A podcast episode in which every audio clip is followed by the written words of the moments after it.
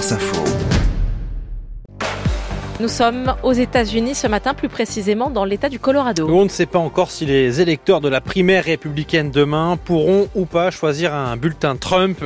La Cour suprême de l'État du Colorado a décidé que l'ancien président était inéligible, mais c'est la Cour suprême des États-Unis, largement remodelée par Trump lui-même, qui aura le, le, dernier mot. Elle doit peut-être rendre sa décision euh, aujourd'hui. Bonjour Sébastien Paour. Bonjour à tous. À l'origine de cette plainte, il y a une ancienne élue du Colorado, une républicaine âgée de 91 ans, devenue radicale anti-Trump. Sébastien, vous l'avez rencontrée chez elle dans la banlieue de Denver.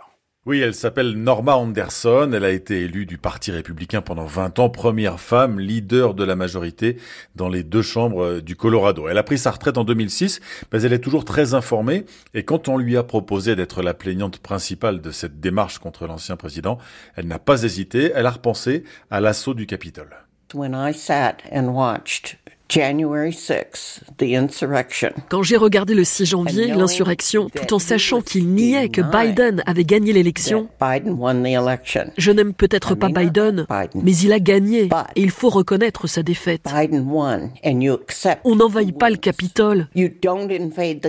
Désolé, vous êtes un insurrectionniste si vous faites ça, et vous ne pouvez pas vous présenter aux élections. Donald Trump ne mérite pas d'être président des États-Unis.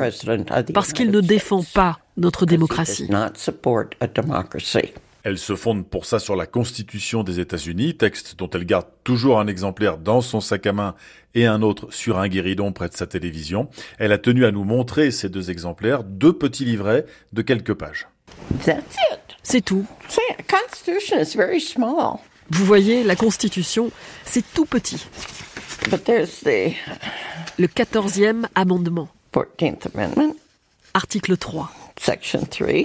Elle a corné la page du 14e amendement. Et que dit-il ce 14e amendement?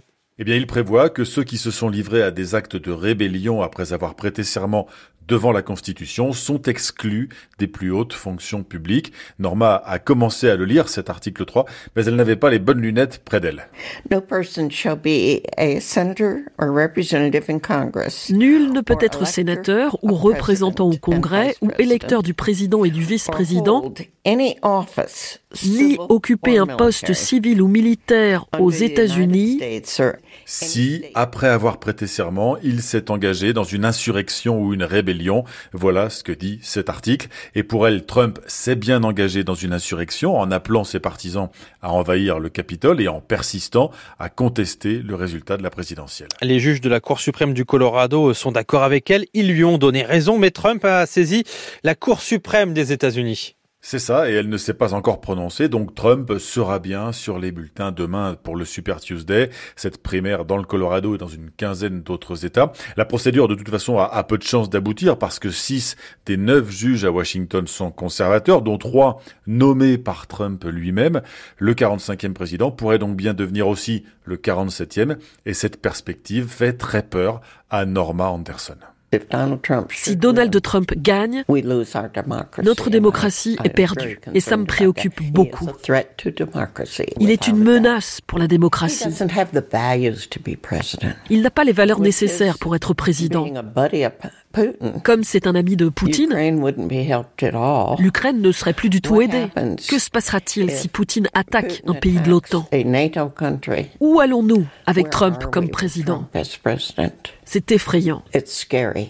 L'ancienne élue, à l'esprit vif et à la poignée de main ferme, n'a pas peur pour elle. Elle dit qu'elle a reçu des lettres et des mails d'encouragement de tout le pays. Si, comme ça se dessine, Trump est le candidat désigné par le Parti républicain, elle ne votera pas pour lui à la présidentielle en novembre.